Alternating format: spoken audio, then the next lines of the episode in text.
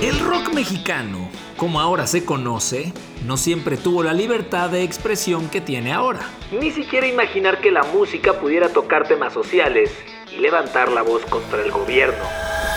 Pero el rock en México tuvo una transformación en 1971, cuando miles de jóvenes se reunieron en Avándaro para presenciar el festival Rock y Ruedas. Y a partir de ahí, la historia cambió para siempre.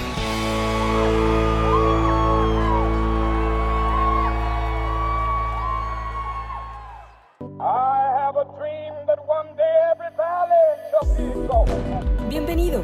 Ya estás escuchando Histeriadores, un espacio donde platicaremos de historia, pero te contaremos las cosas como realmente pasaron y no como aparecen en tu libro de texto gratuito.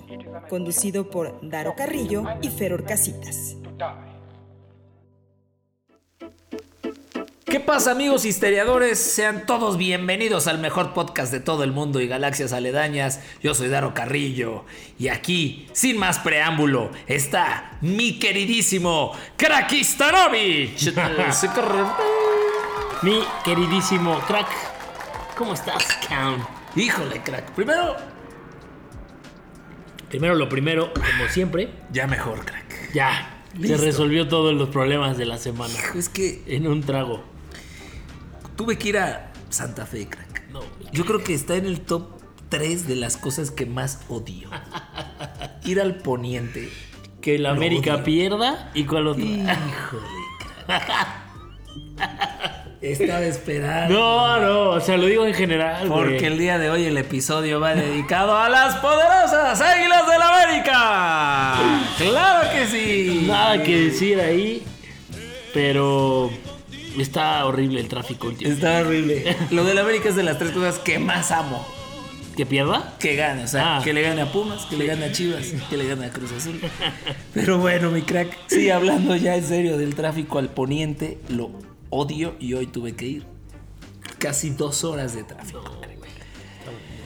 Pero ¿sabes qué? Si algo, si te sirve de consuelo, eh, eso pasa en todas las grandes ciudades del mundo. Exacto. O sea, París tiene un tráfico del demonio, Nueva York hay un tráfico horrible, Los Ángeles ni se diga. Es verdad. Este, Tangamandapio es horrible, crack. No, es lo porque además se, cruzan los burros. Sí, ahí es tráfico de ganado. De ganado, exacto. Eso, sin ir más lejos, eso pasa en el Estado de México. Aquí, a la vuelta Aquí de la esquina. Pero fuera de eso, mi crack, muy contento de estar acá una semana más. ¿Y tú? ¿Todo bien? Bien, todo bien, mi crack. Ya estamos en octubre. Se empieza a visualizar Desde aquí. el final del año, crack. Ay, cabrón. No sé si a ti te pasa, pero yo empiezo a sentir ya cierto estrés y cierta ansiedad de que se acaba el año, de que todo, todo lo que falta por hacer antes de que se acabe el año y el tema de los compromisos me pone, me, me estresa y me tensa mucho. De que se empiezan a... ¿Y cuándo puedes? No, yo no puedo este porque ya te... No, pero entonces... Y tienes que cumplir con todos y tienes que ir a todos. Digo, está padre, lo disfruto. Pero es, me, me estresa ese pedo muy cabrón, güey. ¿A ti no? O sea, Porque ya es octubre, güey, entonces como que ya quedan contados fines de semana, güey. Entonces tienes que acomodar todo ya empiezas a acomodar. en, en cuatro o cinco semanas. Y O sea, a mí lo que me estresa es pensar los pendientes que tengo así de mi chamba para que pase esto tal y que ya veo que es el, la última parte del año. claro. La parte de, ah, ya viene Halloween y ya viene Día de Muertos y ya viene Navidad, esa parte me súper emociona y crack. Y una No. vez aparta el sábado 16, te lo estoy diciendo al aire, crack. Vamos a festejar Vamos ese a día. festejar. Y si tú me dices aparta el 14 y o el 15, ¿Ves? Ya me empieza a entrar el estrés porque hay un compromiso, pero pues ese es así de cajón cada año. cajón. Y no podemos fallar, porque pues, el onomástico es el onomástico. Y si me dices, vamos a hacer una pedaza y juntamos toda la banda, juntamos. con las palabrotas, mi crack, porque ya nos Ah, andan censurando, güey. sí. Oye, TikTok. Ni una p... No mames, TikTok. Oye, ni se escucha bien, crack. Ya que vi el video. No, y- pero no- yo no entendí por qué después lo volvimos a subir Igualito. con la misma grosería. Te lo juro que no entendí, güey. O hay una que no vimos tú y yo y que Jazz, nuestra nueva community manager, y Rubén la detectaron. Porque yo vi el mismo video. Sí, sí, sí. O nada más nos picaron los ojos. Así de. Sí, ya lo cambiamos. Sí, ya, ya, ya lo cambiamos. Ya estuvo. ¿Quién sabe qué pasó? Pero Bien. mi crack, Antes de comenzar el episodio de hoy, crack, tenemos un par de saludos. saludos de nuestros cuates de la provincia. Exacto. El primero es de Carlita Vega, quien dice así. Excelente, no sabía del canal, se refiere de YouTube o de TikTok o, O de o de Instagram. Miramontes. Exacto, o el de Panamá. Pero ya me uní. Saludos desde San Luis Potosí, porque es amiga de la provincia. Quiero compartirles que ya me aventuré a vivir con mi pareja. Y ahora todos los martes los escuchamos en nuestro departamento y ya es fan también de ustedes. Los quiero mucho, mis cracks. Ay, mi Carla, qué bonita. Oye, pero estará viviendo en pecado. Mm, ¿Pero qué es vivir en pecado? Que no se ha casado, crack, Y se fue. Y además en provincia. 2023. ¡uh! Y sí, es más. parte de nuestro este cercano y cerrado círculo borrachos de la Exacto, provincia. en borrachos de la provincia. ¿No? Que nos confirme, Carlita, Sí. si se fue a vivir en pecado o no. Que hagan lo que quiera, crack. Es Por libre de hacer lo que se le antoje. Y qué bueno, Y si escucha historiadores, más puede hacer lo que quiera. más mejor, ¿no? Pero felicidades, Carlita, y gracias por escuchar Histeriadores. Bueno, y además de nuestra Carlita Vega DTLB, tenemos a Johnny Rodríguez que dice, tengo como un mes escuchando su podcast No, y pero- me parece... Pero más bien dijo, tengo como un mes. que es Johnny Rodríguez. Digo, Johnny Petardo. Tengo como un mes escuchando su podcast y me parece excelente. Buena química entre ambos. Voy en el 68. ¡Ay! Ya casi llego al número mágico. Podrían hablar del origen de los nombres y apellidos de los mexicanos. Ejemplo, López, Pérez, Cabeza de Vaca. No, apellidos Muy, Muy, muy populares. Cabeza de vaca. Sí, sí, este sí. güey. Este, en la temporada 8, que se va a tratar de apellidos, justo. ahí podemos, vamos a empezar con Sí, Gómez. qué buena idea, ¿no? Qué buena idea. Sí, exacto. Los episodios van a durar 2 minutos 40. Cor- Pero van a ser así, ex- sí, van a, Va a ser estar episodios express. Exacto, Y nos exacto. podemos aventar este. Sí. Toda la temporada en un día. Gómez, Rodríguez. Gómez. Ah, Gómez dijiste. Sí. Te, perdón, eh, mi crack, te entendí mal. Este. Muy bien, pues ahí ahí están está. los saludos de entonces. nuestros borrachos de la provincia. Johnny Rodríguez. Muchas gracias, mi amigo. Qué bueno que nos escuchen, nos da muchísimo gusto. El nombre más mexa de todos. Johnny. Johnny, En fin, crack. ¿qué pasó, mi crack? Me encantó el episodio del día de hoy de lo que vamos a hablar. Está buenísimo, mi crack, y pasó aquí a la vuelta. Pasó aquí a la vuelta. Mi crack tiene una, una casa de descanso ahí en Avándaro, pero nos gustó encontrar el detalle de muchas cosas que pasaron en el festival. No solo el orden cronológico, sino no- nos gustó mucho el, el que los vamos a llevar como si hubieran ustedes estado en este festival. Hablamos del lodo, de la gente empujándose, de cómo llegaron, de cómo se fueron, de lo que pasó después, de lo muy molesto que se puso el gobierno. O sea, un festival que se salió de las manos y fue un éxito rotundo. Y que pasó nada más y nada menos que en territorio mexa. Así es. Vámonos con esto del Festival Avándaro. Dice, eh, pues cuando los reflectores se encendieron, la historia del rock mexicano ya era otra. Miles de personas, algunos calculan más de 250 mil, fueron los que llegaron al Festival Avándaro, que era como un Woodstock dos años después de Woodstock en el Estado de México. 11 bandas tocando durante 12 horas que escandalizaron al gobierno y a la prensa. Marihuaniza, denigrante orgía, mugre, pelos, sangre, muerte. Así fue como lo titulaban algunos. Y después de la leyenda sobre el evento, pues cayó en silencio. El rock en México, que había empezado a despegar con identidad propia, pues desapareció de las disqueras, de la radio, de los conciertos por un periodo de 10 años, ¿no? Avándaro había sido la cima, pero también el comienzo de la caída. Pero ¿qué fue lo que provocó que este festival tuviera tanta energía y energía contenida? Es que es la energía. La es energía la energía contenida. contenida. Porque ya está todo junto. ¿no? Ya. La energía. La ener- Ajá. Entonces ya sea, no tienes que decir las dos contenida. O sea, si tú dices está energida, Ya. ya das por hecho que está contenida. Porque es... No dices me subí arriba. No, pues no, güey. Dices me subí. Me subí arriba. me subí arriba. bueno. Los jóvenes en el México de los 70 pues todavía tenían las heridas frescas de un sangriento 2 de octubre allá en el año del 68, pues por la evidente matanza de Tlatelolco y de aquel halconazo del 10 de julio del 71, pues el país era una especie de trampa mortal para las nuevas generaciones y todos querían ser libres otra vez y sanar pues lo que habían vivido que fue bastante grave. Sí, trágico. La masacre de Tlatelolco, se los vamos a recordar brevemente, amigos y amigas histeriadores. Fue un atentado de las fuerzas de seguridad mexicanas y paramilitares contra los estudiantes que se manifestaban en la Ciudad de México el 2 de octubre de 1968, pocos días antes de que iniciaran los Juegos Olímpicos. Esta matanza dejó un saldo de entre 300 y 400 muertos y un millar de heridos. Se le atribuye como principal responsable a Luis, hijo de tu p Echeverría Álvarez. Ya me siento más tranquilo diciendo groserías, crack, porque sé que siempre que diga va a aparecer un delfín. Sí, como la estación de radio, ¿no? 100.1. 100.1. 100.1. 100.1. Exacto.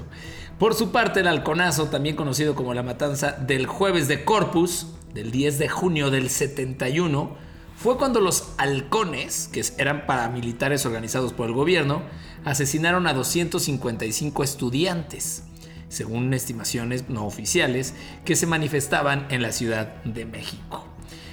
Bueno, o sea, el, el clima estudiantil, crack, estaba en ebullición tras estos dos acontecimientos. Si sumamos, estamos hablando de cerca de 700 personas asesinadas ¿Por el gobierno? por el gobierno, Sí. más los desaparecidos. Correcto. Entonces, y los heridos. ustedes se imaginarán cómo estaba hirviendo la gente. Y bueno, el festival Rocky Ruedas de Avándaro, que se celebró entre el 11 y 12 de septiembre del 71 en el estado, pues vino a darle en la madre a todo eso. Sí, comenzó como una ocurrencia, ¿no? Y se convirtió en un gigantesco monstruo. Allá en Valle de Bravo, en el Estado de México, se organizaban carreras de autos y se creyó que era una buena idea fusionar este evento pues con una exhibición musical de un par de grupos que estaban haciendo un poco de ruido allá en tardeadas, clubes, en fiestas en el antiguo Distrito Federal. Porque a ¿no? nosotros sí nos tocó. Nos tocó la transición sí, México, Distrito Federal. Lo que siguió fue que Armando Molina, manager eh, en ese entonces de muchos grupos y que era una figura central de pues el mundo del rock and roll acá en México, pues consiguió un montón de bandas para conformar un festival de automóviles y melenudos hippies, ¿no? Eh, la noción de una especie de Woodstock azteca, pero con veloces máquinas quemando gasolina, parecía algo pues prometedor, ¿no? Era, Yeah. un, era un buen foro Suena chida. para armar ahí un buen toquín de diferentes bandas, ¿no? Por otro lado, el festival representaba una posibilidad de ensayar una reunión juvenil masiva y demostrar que una multitud quería y podía ser pacífica si las fuerzas del orden no intervenían. Además, era una válvula de escape del aburrimiento, pues es cierto que aunque México era una ciudad moderna, pues aún estaba estancada hasta cierto punto, ¿no? Aparentemente, el festival había sido un éxito rotundo sin ningún altercado. Todo el mundo estaba hablando de eso, de lo que se había visto y experimentado en dos días llenos de rock y de libertad. Sin embargo, el gobierno de México, como les dijimos, estaba muy molesto con todo este evento masivo, ya que fue considerado un acto impúdico que iba en contra de la moral y las buenas costumbres. La prensa mostró imágenes y videos de libertinaje, descontrol, rebeldía, drogas y más, lo que causó gran indignación para las autorida- autoridades políticas, así como para la sociedad de ese entonces. Avándaro fue catalogado y descrito como una orgía hippie, infierno, encueramiento, marihuaniza, degenere sexual, mugre, pelo, sangre y muerte. Siento que suena más chido esa descripción. imagínate los, este, las primeras planas, ¿no? Los periódicos. Pelos, orgía, mugre, Sa- sexo. Sangre, sexo descontrolado. Ahora, crack, también ubiquémonos en ese contexto, no, no hay internet. Tú no fuiste a. O sea, tú sí fuiste, pero la gente que no fue a Vándaro. eh, Nosotros estuvimos ahí. nosotros estuvimos ahí. que se puso. Abrimos. ¿Cómo están a Vándaro? Sí. Y contestaron, muy molestos con el gobierno. Eso contestaron al unísono. Todos ya sabían. Y, y- y recibes el periódico, crack, y ves esto. A lo mejor si eres el padre de uno de estos estudiantes que fue, pues sí dices, oye, ¿qué sucedió en Avándaro? Sí, sí, sí. Porque lo que decía el gobierno a través de la prensa... es- Controladísima. Es, lo que era, Correcto. ¿no? Entonces, pues así se vendió orgía hippie. No sé por qué me da tanta risa. Pero bueno, fue muy exagerado todo lo, lo que se expresó ahí en los medios de comunicación acerca de este festival. Los asistentes recuerdan que no hubo sexo, ni hubo drogas, ¿no? Se fumaba marihuana y quizá algunos tuvieron ahí pues, sus llegues, ¿no?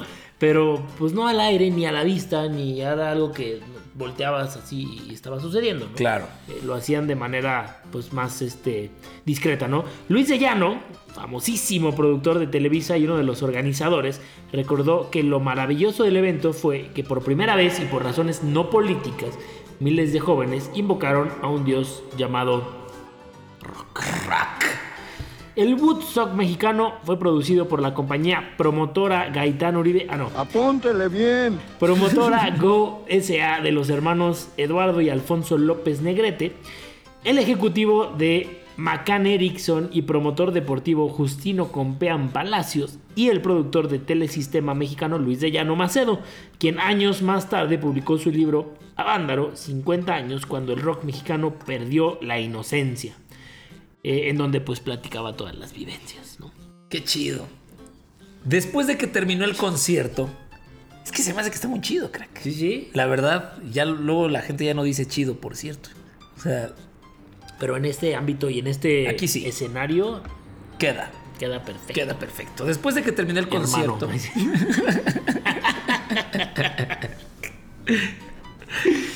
Después de que terminó el concierto, nos cayó encima todo el poder de la Liga de las Buenas Costumbres, el poder gubernam- gubernamental y la opinión pública y los medios sensacionalistas. Todos, menos los jóvenes, nos hicieron pedazos, escribió De Llano.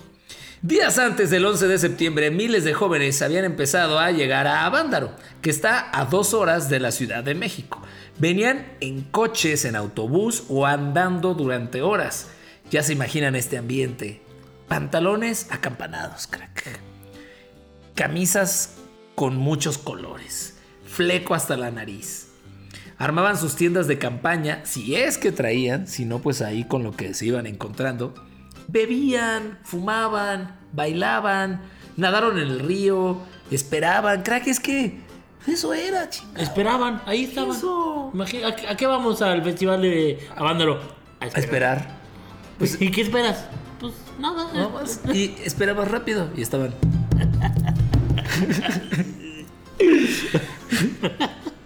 Eso es más para video, así que véanlo en las redes sociales porque si no, No ni se va a entender nada, entender sí. nada. Pero bueno, em, el escenario, el escenario musical, era una estructura tubular raquítica de apenas 20 metros de frente.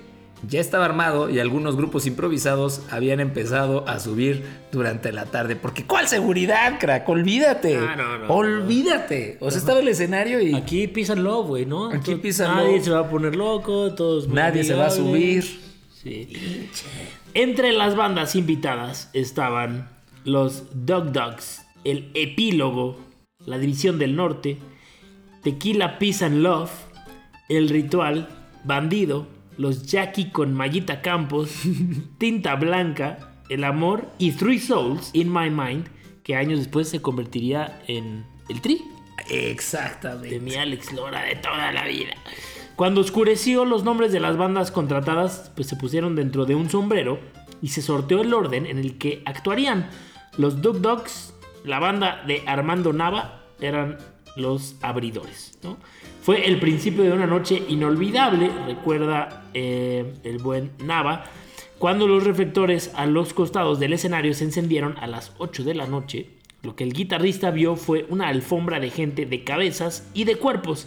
Se habían puesto a la venta 25 mil boletos a 25 pesos cada uno, que para ese entonces eran como 11 dólares eh, del día de hoy. Pero la cantidad de asistentes superó las expectativas y no hubo restricción alguna para el acceso en los confines del descampado, donde Nava no alcanzaba a ver y donde la música ya ni siquiera se oía, aún había personas, ¿no? O sea, estaba retacadísimo. 250 mil. Es que, pues no. No, güey. O sea, son Eh, De ese dos entonces, estadios dos aztecas aztecas. y medio casi. ¿No? Eh, Nava decía, en México todavía no se usaba sonido profesional para conciertos de rock. Es más, no había conciertos de rock, era lo que no pasaba. Entonces esto vino a romper pues con todo y con todo. Avándaro era lo único que faltaba a ese movimiento. Había personas de todas las clases sociales, sobre todo jóvenes, incluso había niños. Sí, se vieron drogas, pero ya dijimos cuáles. Marihuana, no pasa nada. Alcohol, desnudos, vio cómo llovió y todo se enlodó. Falló el sonido, crack, cerca de 40 minutos, porque la energía eléctrica se fue, o sea, no, se, se- se No quedaron sin luz. Pero todo fue un puro e inocente desmadre. Se dice. En los expedientes que se consultaron muchos años después, solo hay dos registros, crack amigos histeriadores, de personas que fueron atendidas por intoxicación. Un balance que no coincide con la orgía envuelta en nube verde que describió la prensa a partir del día siguiente. La idea de los organizadores había sido que los grupos tocaran el sábado por la noche y que el domingo empezaran las carreras de coches que se hacían tradicionalmente en ese circuito. Lo promocionaron como el Festival de Rock y Ruedas de Avándaro. Nuestra idea era ganar dinero, la cuestión del rock la metimos para divertirnos, pero el plato principal eran las carreras. Cuenta Justino Compean, uno de los organizadores, que en ese momento trabajaba en la empresa de publicidad Macan, como les dijo mi crack, Macan Erickson, y que llegó a ser presidente de la Federación Mexicana de Fútbol. Poco, sin embargo, salió como le esperaban. La convocatoria lo rebosó y las carreras se suspendieron porque el rock lo había acaparado todo. Imagínate la gente que fue a Vándaro y que seguramente llevaban muchos años yendo al su festival de coches y de carreras y seguramente era gente así como no sé, bien bien bien parecida, bien portada. Exacto, Así, exacto. "Ah, ya viene el fin de semana, viene Avándalo, ve las carreras. Sí, voy a ver unos carrazos. Este, y de pronto así, "Ah, no, se cancela porque unos hippies están ahí 250 mil fumando y, y cantando música de locos, de animales. ¿Qué? O sea, qué cañón los organizadores que dijeron. esto es A- para- Organizadores. a organizadores que dijeron para 25 mil personas, rock en la noche, pero carreras es el evento principal. Sí, sí, sí. Esto es nada más siguiente. para, para llenar. Y de repente, cabrón, llegaron 250 mil personas. Ya olvídate de las carreras. Que no tenían ni idea de coches. No tenían ni exacto, no, no sabían que había carreras de coches. Crack, sí, ojalá, porque no está aquí registrado, pero ojalá haya ido alguien vendiendo cerveza, porque ese día seguro se retiró. Se hizo millonario. Sí. Por supuesto. Bueno, eh, fue un festival limpio en donde nunca se imaginaron la fuerza del rock que tenía o que iba a tener en la juventud. Eh, en principio iba a ser un festival con 25 mil personas, donde se vendieron 25 mil boletos, pero llegaron a más. Eh, llegaron más de 200 mil personas y el producto principal de esta semana, como ya lo platicábamos, eran las carreras de coches y el aderezo o el aperitivo, pues era el rock, que se convirtió en un eh, dominante absoluto del fin de semana, ¿no? El éxito que habían previsto para ese fin de semana todavía parecía posible, sin embargo, ese sábado a la noche, el escenario, una estructura tubular frágil, se movía porque la gente había empezado a treparse, mi crack. Híjole. Aunque los músicos y los organizadores pedían a la gente que se bajara, el público volvía a subir. Víctor Moreno, uno de los técnicos encargados de que todo funcionara en el escenario, llevaba más de 24 horas arriba de la estructura. Y decía, No, es que, perdóname, crack, que el nos dio sed. Dante, híjole, la mascota, una de las dos mascotas oficiales. Haciendo su aparición. Tómate tu tiempo, Dante. Tómate tu tiempo. A tu cama. A tu cama.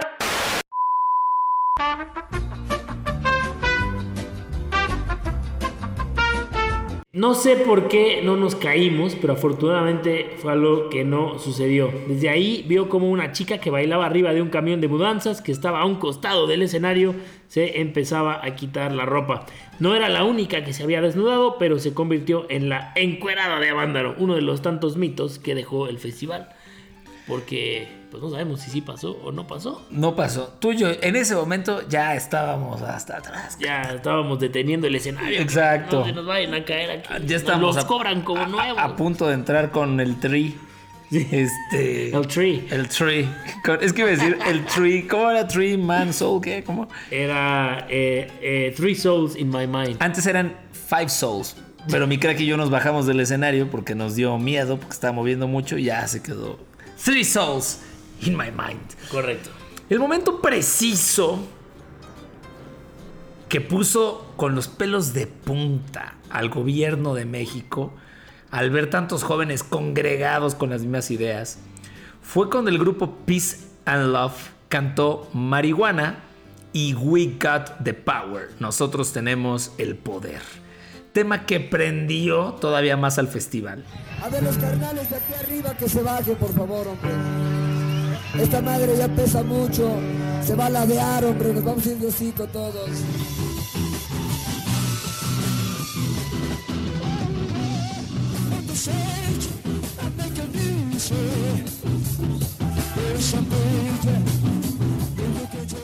Las imágenes de los asistentes coreando la canción desde el corazón y siendo libres sembraron el terror en la mente de Luis, hijo de tu padre, Echeverría.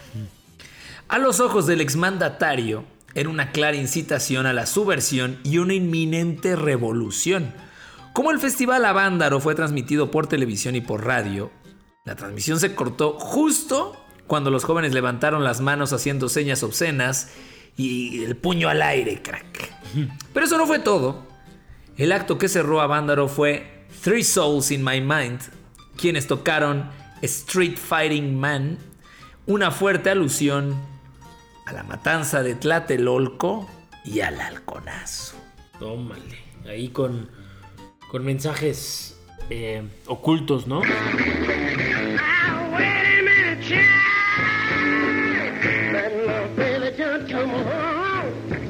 ¿Qué, qué pensaba Echeverría? Perdóname, crack. Pero ¿qué, qué pensaba? O sea, cuando vio esto dijo, ya se.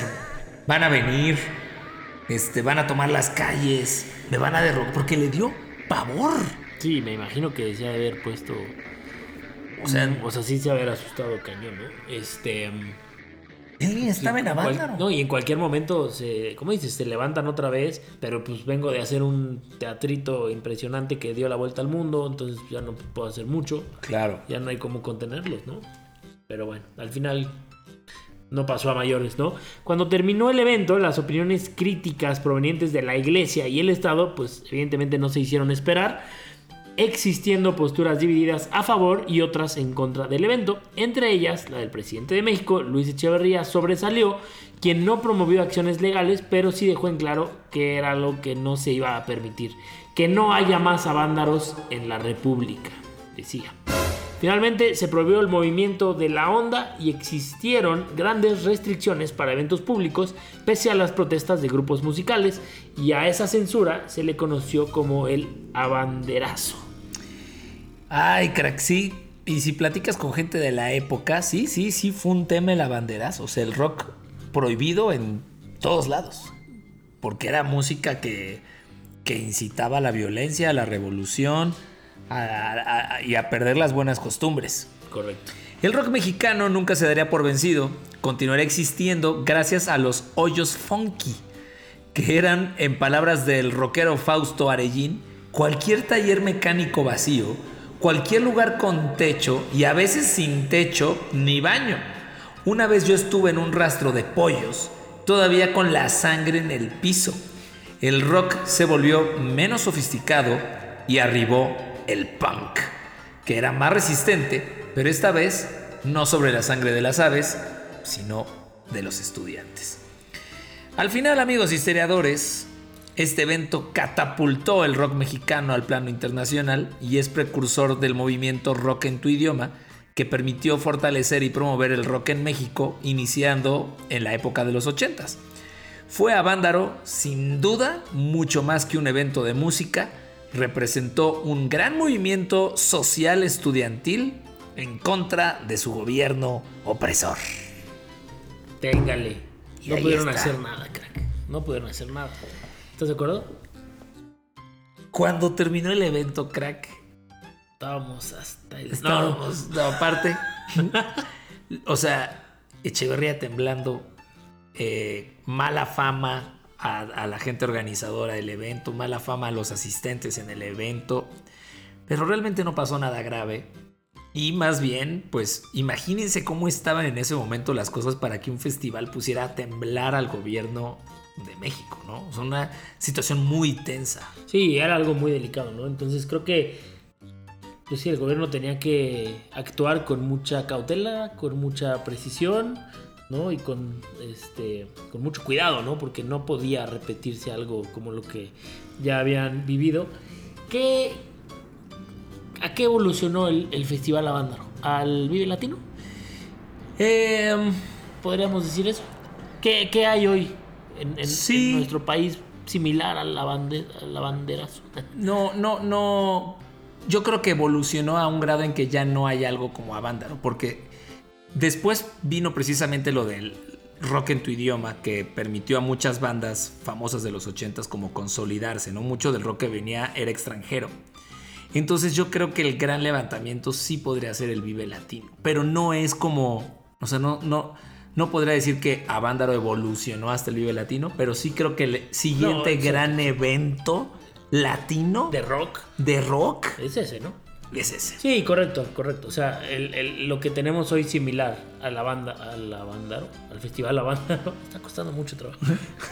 es el Vive Latino. No quiere Sí. decir que haya evolucionado a eso, ni que haya pasado de ser el festival Avándaro al Vive Latino, pero es lo que hoy tenemos similar a eso, ¿no? Porque es Correcto. en México, es un festival de rock, este, hay, hay bandas nuevas, hay bandas conocidas, eh, etcétera, ¿no? Hay gente fumando, hay gente chupando, probablemente haya gente ahí haciendo de las suyas. No, Yo nunca he visto no, no, y la gente de Avándaro tampoco.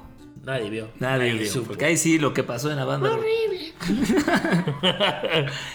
Em, la gente, ¿sabes qué me gustó? El- el- el- la comunión que había entre la gente, tanto como para ir como para regresar. Era como gente caminando en la carretera que se subía a coches ajenos y, y se regresaba, ¿sabes? Este. Pues muy de esa época, ¿no? Muy muy de, de esa época. Este, peace and love y Correcto. ayudamos todos y no traigo un quinto, pero aquí nosotros te invitamos Sí, este, no, para vamos a comer, no pasa nada. este. Y, y qué impresión, qué impresión que esperaban 25 mil personas y llegaron 250 mil. Eh, se me hace algo extraordinario. Y que habla de la ebullición en la que estaba la gente, ¿no? Necesitaba sacarlo de alguna forma. estaría bueno que hicieran otro, ¿no? Este, que, que se retomara. Hace dos años, como se cumplieron 50 años, hubo otro festival de Avándaro, este, en Avándaro, y mm, digo, no tuvo el impacto mediático ni nada, pero sí se hizo conmemorativo. Claro. Este, pero pues cada año no estaría mal. Oh, estaría bueno. Esta idea millo- millonaria para el que quiera. Tú, tú no eres tanto de festivales, ¿verdad, mi crack? No tanto, mi crack. Por Avándaro sí te gustó. Avándaro está bonito. Avándaro está bueno. Yo soy fan del bosque. Me gusta. Exacto, exacto. De ir a pescar. De mi crack. Este, pues muy bien. Ahí está entonces lo que ocurrió en Avándaro, Estado de México, y este festival que marcó totalmente la historia social y política en el país. Pero sin más, en este momento y antes de que se nos enfríe la cena, llega tocando la puerta el de las alitas y mi craquistán y las efemérides. Las efemérides.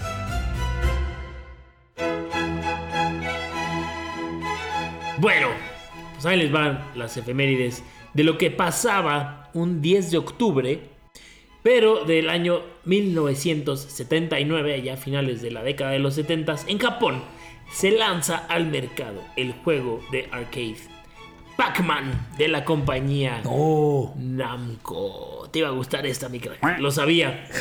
Ahí les va un poco de historia de eh, pues este juego que creo que es universal. Todo el mundo conoce, domina, lo ha jugado, ¿no? Y se ha entretenido por horas con este juego, ¿no? Eh, fue creado por el diseñador de videojuegos japonés llamado Toru Iwatani. eh, de los Iwatani de toda la vida. No, te- eh, te- de los altos de Japón. Correcto. Él no era muy alto. Pero, No, no, pero la zona, la zona, sí. sí, sí.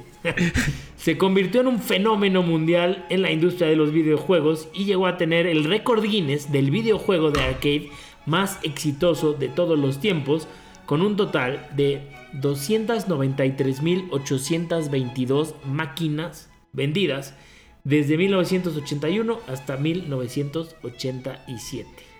No, o sea, ¡Qué locura! ¡Qué locura! Imagínate. Es o sea, que- las vendes a 10 pesitos, que no eran 10 pesos, Claro. y ya traes ahí 2 millones, casi 3 millones. Y, y- y- y se nos olvida, crack, que estas ventas se hacen sin la promoción y difusión que conoces ahora. Correcto. O sea, esto es. Llega, se instaura, la gente le gusta y se va pasando de persona en persona y aparecen las maquinitas afuera de las tortillas. O sea, es una locura. Sí, es como Starbucks, de pronto aparecen. De pronto aparece. no, no ves la construcción, no ves el proceso, es como... pum, Llega. Llega, ¿no? Eh, bueno, me imagino que todo el mundo conoce el juego, pero para el que no lo conozca está esta figura que es como una especie de pizza... Pizza pie. Pizza pie no amarillo que va comiendo unas bolitas blancas eh, y hay unas este Unos fantasmitas. fantasmas ¿no? que si te tocan esos fantasmas pues ya te la eres parado ¿no? inicialmente los enemigos de Pac-Man eran referidos como monstruos en el mundo arcade pero pronto se convirtieron en fantasmas mayormente de diferentes colores. Está el fantasma rojo, que se llama Blinky. Está el fantasma azul, que se llama Inky. Está el fantasma rosa, que se llama Pinky. Y el naranja, se llama Clyde. Que se llama Son- Eusebio. Sí. Los cuatro eh, fantasmas, ¿no? El videojuego tiene exactamente, el videojuego original, tenía exactamente 255 pantallas completamente jugables, siendo este el mayor número que se puede expresar con 8 cifras en el sistema binario. ¿no? Recordando que pues, obviamente estamos hablando de tecnología de eh, principios de los 80s. En 1999, Billy Mitchell jugó por primera vez una partida perfecta de Pac-Man. Esto quiere decir que el jugador debe completar los 255 niveles ¿Qué? con la puntuación máxima sin ser capturado ni una sola vez. 256 niveles. 55. Ah, Sí, sí, sí. Ah, Ah, bueno. es así de fácil. no, hubieras dicho. La puntuación máxima es de 3.333.360 puntos. Wow. Sin embargo, en abril de 2018, Twin Galaxies borró todas las puntuaciones de Mitchell porque confirmó que había utilizado una emulación del juego de las máquinas y no había usado las máquinas originales. O sea, hizo doping. como un- pues sí, como No. como que lo hizo en una versión no oficial, por decirlo así. Y va para atrás mi, mi- mi buen Mitchell.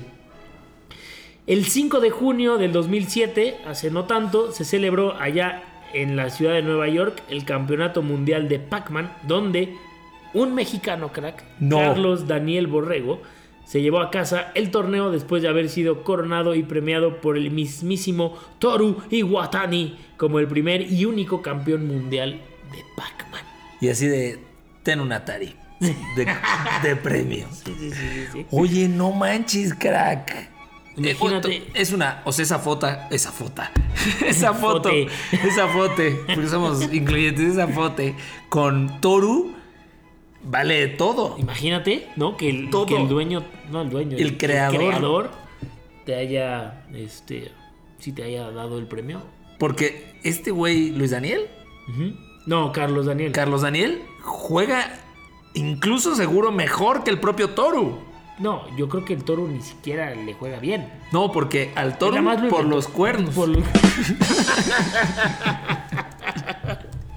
Saluda ahí, mi Ya, ya, ya, ya Sí, ya, se, pro- ya se vale.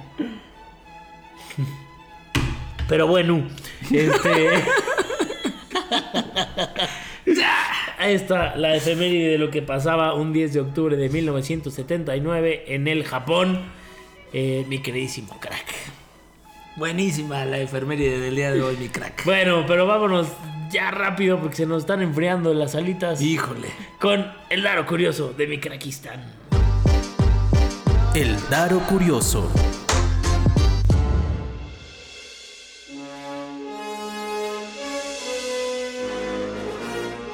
Pues ahí te va la historia, mi crack.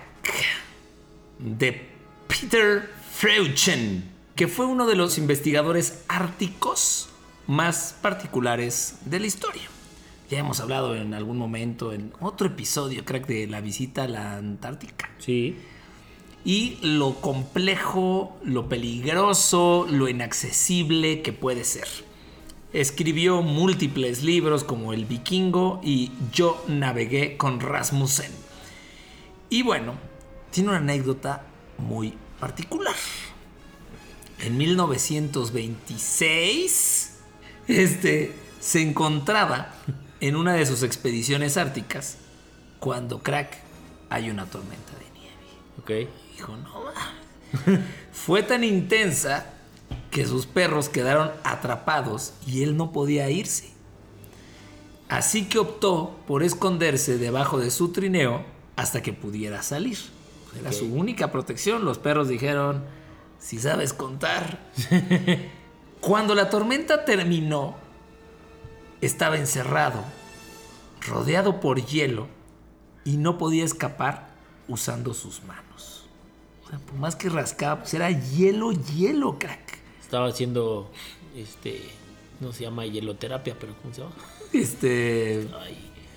No tengo idea. Ubica, ¿no? Las tinas de Sí, hielo. ah, sí, este, pero no sé Está cómo se le llama. Bueno. En fin, estaba haciendo mucho frío. Ya sus perrecitos se habían ido. Su trineo, pues quién sabe dónde había quedado. Pero crack, él dijo, no me puedo morir aquí. O sea, qué oso. Entonces, bueno, lo intentó, pero se fue quedando sin opciones. Además, pues el espacio obviamente donde se había quedado era muy diminuto, genera poco oxígeno, mucha claustrofobia, poca su movilidad. Desesperado, crack. Dijo, tengo que encontrar algún objeto puntiagudo para poder romper el hielo. Y se puso a platicar ahí con la gente. Se rompió el hielo, Ya. y ya se fue. ¿Ya? Todos, ah, qué chingón. bueno. Me cayó bien, sí, bueno, no. Fabricó un cincel usando su excremento congelado. crack. No. Te lo juro. Órale. Hizo popis, se congeló. Bueno, él ya estaba congelado. ¿no? Él ya también tenía, mucho, frío. No sé cómo salió aquello. Pero con es considerándolo como pues, un- Pues una especie de picayelos. Sí, correcto. Con eso picó, Hizo mierda el hielo. hizo ya. mierda el hielo, hizo un desma- Y lo logró. y logró salir, crack. Con eso logró escapar. Bocos. O, o- o popós. Yo creo que con los mocos también hubiera. Moraleja, siempre come algo, ¿no? Para que tengas Siempre. algo en el, en el estómago. No Sí, vaya a ser correcto. que te vayas a congelar. y- Todas las veces que tu mamá te ha dicho que comas antes de salir, es por algo. Sí, sí. Es por algo, ya sabe. Ellas son sabias. Si bien y es esa y otras expediciones complicadas, pues le fueron cobrando factura, el resto de su vida estuvo llena de alegría y pues estuvo poco tiempo bajo los reflectores, montó su propia empresa cinematográfica, fue llamado por varios estudios para hacer filmes basados en sus libros y hasta hizo un cameo hollywoodense en eh, una película. Eh, les digo cuál porque no la tengo aquí. Pero bueno, en fin, el chiste es que hasta llegó al cine este señor después de haber escapado gracias a su popó. No puede ser. Está increíble, crack. Está cañón. Está cañón. Pues Para que veas para lo que puede servir todo. Nunca deseches, bueno, no, sí, o sea, sí desecha porque te puede salvar la vida. Correcto. Ahora, No deseches todas las posibilidades. ¿tú, tú crees, y, y- y- y ya no le vamos a poder preguntar, pero Peter Ojalá nos pudieras contestar. Estamos ¿Tú en crees? redes, está- todas las redes. Estamos este, en- él también está en redes. TikTok. Tiene 100 años, 120 años este güey. Pero crack, ¿tú crees que se le ocurrió? O más bien ya tenía mucho tiempo, necesitaba hacer, hizo y ahí dijo, Yo creo que sí, crack. Yo creo que así fue. más que él diciendo, No, no fue algo planeado. no creo que él dijo, mi popó es Sí, sí. asesina. o ya siento que el- traigo el picayelo. ¿eh? Sí, exacto, exacto. Ahora, ¿qué, qué habrá comido? Pues sí. Quién sabe. ¿Qué nopales con ¿Qué espino? nopales o tunas? Exacto. ¡Wow! Pues ahí está la Hay historia mucho, mucho que aprender de, del buen Peter. de Peter Freuchen, quien con su popó Paposhen. salvó la vida. Pues ahí está mi crack, el dato curioso de esta semana. Pues ahí estamos, mi crack. Daro curioso, efeméride y episodio completos. Completos.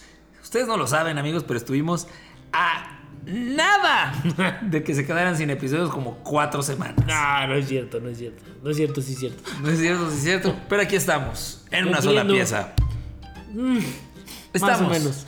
Estamos. Pero bueno, mi crack, es un gusto estar en este programa, eh, podcast. Un episodio más. Un episodio más. Eh, nos escuchamos sin falta la próxima semana en Histeriadores. Así pasaron las cosas con Daro Carrillo. Y mi querido Ferro Craxitas. Ya estuvo, Ferras. ¡Vámonos! Hasta la próxima.